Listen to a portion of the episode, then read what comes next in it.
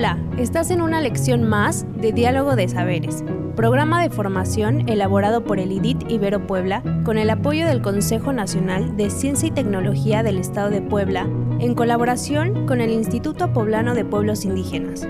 Comenzamos.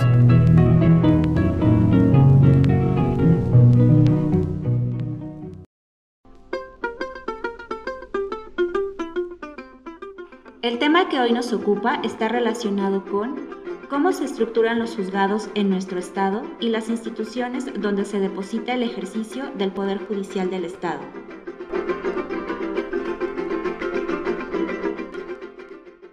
El día de hoy hablaremos sobre la estructura que tienen los juzgados indígenas del Estado de Puebla. Es importante recordar que los pueblos y comunidades gozan de derechos específicos, ya que al aplicarlos hacen persistir el conocimiento ancestral del cual son parte. Los pueblos indígenas poseen el derecho de administrar justicia mediante sus sistemas normativos, ya que así mantienen el orden de la comunidad, procurando el bien de todos. Así pues, tenemos que en Puebla existen cinco juzgados indígenas que son los encargados de administrar justicia para los pobladores de la región en la que se ubican. Estos espacios son administrados por autoridades electas por los sistemas normativos propios de cada región. Los juzgados indígenas están reconocidos como instancias jurisdiccionales de administración de justicia. Esto lo establece el artículo primero de la Ley Orgánica del Poder Judicial del Estado de Puebla, que a letra dice, artículo 1, se deposita el ejercicio del Poder Judicial del Estado en el Tribunal Superior de Justicia, el Consejo de la Judicatura del Poder Judicial del Estado, los juzgados de primera instancia y los juzgados indígenas. Los juzgados difieren en estructura dependiendo del lugar en que se encuentren.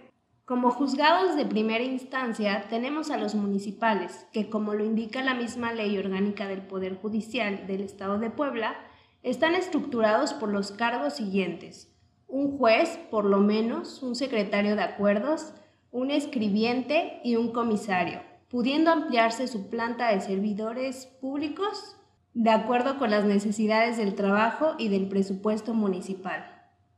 Los juzgados indígenas funcionan similarmente como lo hacen los de tipo municipal. Sin embargo, es importante mencionar que la estructura a veces difiere mucho, pues es necesario que además del juez también se encuentre alguna persona que conozca la lengua y funja como intérprete. La mayoría de los usuarios acuden a estos espacios porque al brindar el servicio en lengua materna surge una sensación de identificación que conlleva un mejor entendimiento. Involucra a prácticas culturales que no les son ajenas, lo que a su vez da como resultado una efectiva administración de justicia. Aunque cumplan con funciones similares a los municipales, los juzgados indígenas tienen actividades distintas y modos de solución diferente. Mientras los sistemas jurídicos no indígenas resuelven mediante la imposición de alguna sanción, los juzgados indígenas median y las partes son quienes resuelven las controversias, evitando en todo momento la imposición de sanciones. Los sistemas jurídicos indígenas tienen la esencia de la justicia como herencia cultural por la cual luchan día a día resistiendo a todo aquello que quiera cambiar su concepción. Hasta la próxima.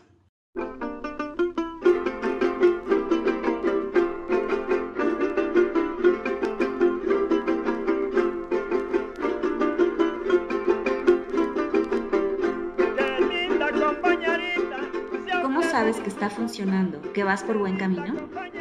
Cuando en los juzgados indígenas, además del juez, también se encuentra alguna persona que conozca la lengua y funja como intérprete. Cuando los juzgados indígenas toman en cuenta las prácticas culturales de las comunidades, lo que a su vez da como resultado la efectiva administración de justicia.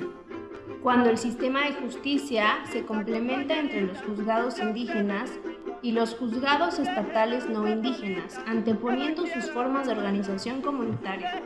¿Cómo sabes que se está haciendo mal y no es el camino?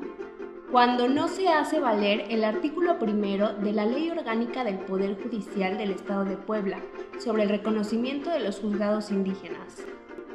Cuando los juzgados municipales, formados por un juez y por lo menos un secretario de acuerdos, un escribiente y un comisario, no toman en cuenta la cosmovisión, la lengua y la organización comunitaria de los pueblos indígenas.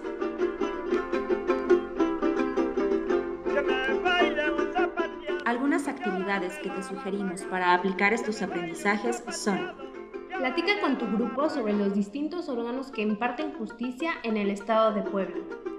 Haz un cuadro de las diferencias entre los juzgados municipales y los indígenas. Genera un debate preguntando cuál es la mejor forma de ser juzgados ante una falta o delito que surja en la comunidad.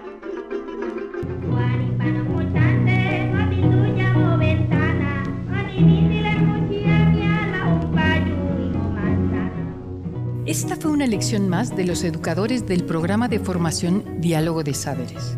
Te invitamos a seguir este diálogo horizontal entre los pueblos indígenas de nuestro país y el mundo entero. Visítanos en www.nododeeconomiasocial.com diagonal saberes.